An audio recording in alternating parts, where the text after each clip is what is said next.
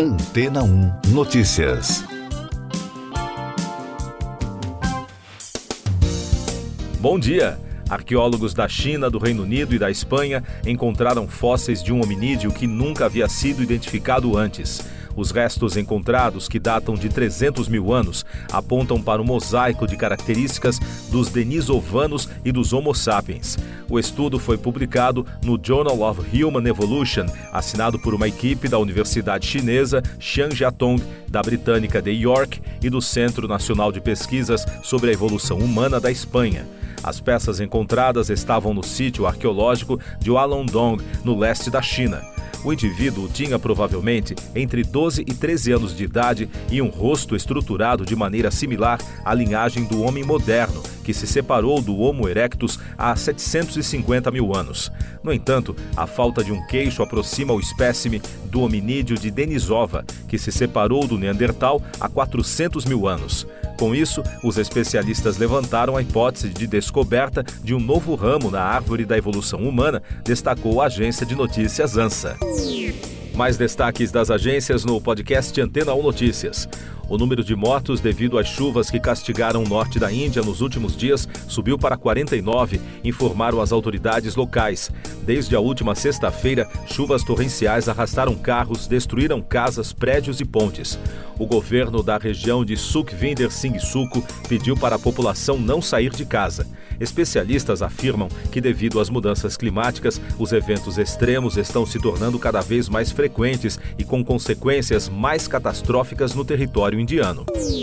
O presidente da Colômbia, Gustavo Petro, negou as acusações sobre uma suposta infiltração de pessoas ligadas ao narcotráfico em sua campanha no departamento de Casanare, no sudeste do país. A imprensa local informou que a esposa de um narcotraficante colaborou com a campanha presidencial de Petro na região de Opal e organizou um ato de encerramento antes das eleições do primeiro turno.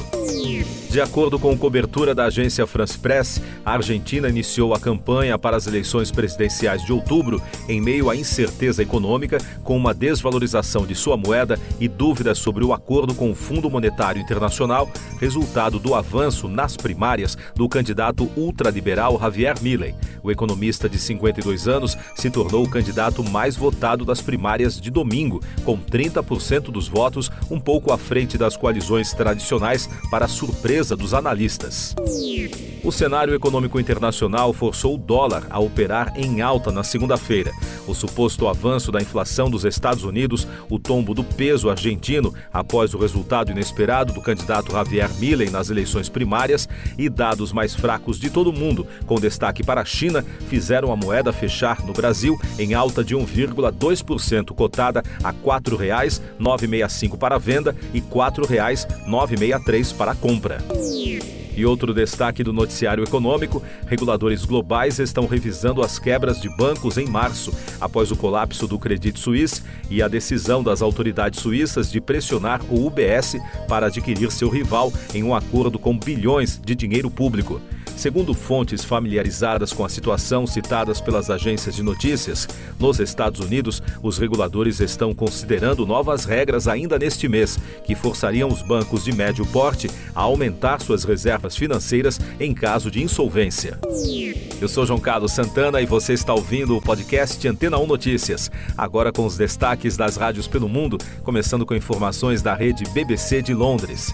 O ex-chefe da gravadora Motown, Clarence Avant, morreu aos 92 anos. O executivo que trabalhou com diversas gerações de artistas e fundou uma das primeiras estações de rádio de propriedade de negros da América morreu em casa em Los Angeles no último domingo, anunciou a família em um comunicado publicado na segunda-feira. Ele também foi o promotor da turnê Bad de Michael Jackson em 1987, que arrecadou 125 milhões de dólares em todo o mundo. O festival Birmingham High Vis atraiu 50 artistas para as ruas para celebrar meio século de história do hip hop. O evento foi realizado no bairro de Digbeth no último fim de semana. A festa homenageou a arte de rua, do grafite e do breakdance, incluindo outras festas que serão realizadas às sextas-feiras à noite, no The Printmakers Arms, na Faisley Street. E dos Estados Unidos, os destaques da rede iHeart. Os fãs de Miley Cyrus foram surpreendidos com uma nova campanha por meio de pôsteres que apareceram na área de Los Angeles com diferentes letras de sucessos da estrela pop.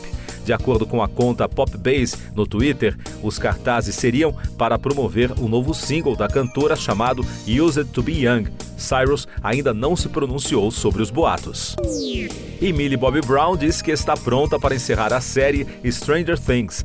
Durante uma entrevista recente no Women's Wear Daily, a atriz, que ficou conhecida em todo o mundo no papel de 11, revelou como se sente indo para a temporada final do programa. Ela afirmou que é como se formar no ensino médio, mas é hora de viver sua própria vida. Os fãs esperam que a quinta e última temporada da série de ficção científica chegue à Netflix em algum momento da primavera ou verão de 2025.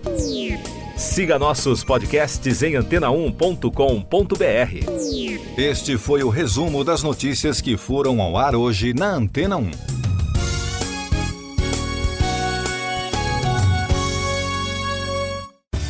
Depois de tanto conteúdo legal, que tal se hidratar com água rocha branca?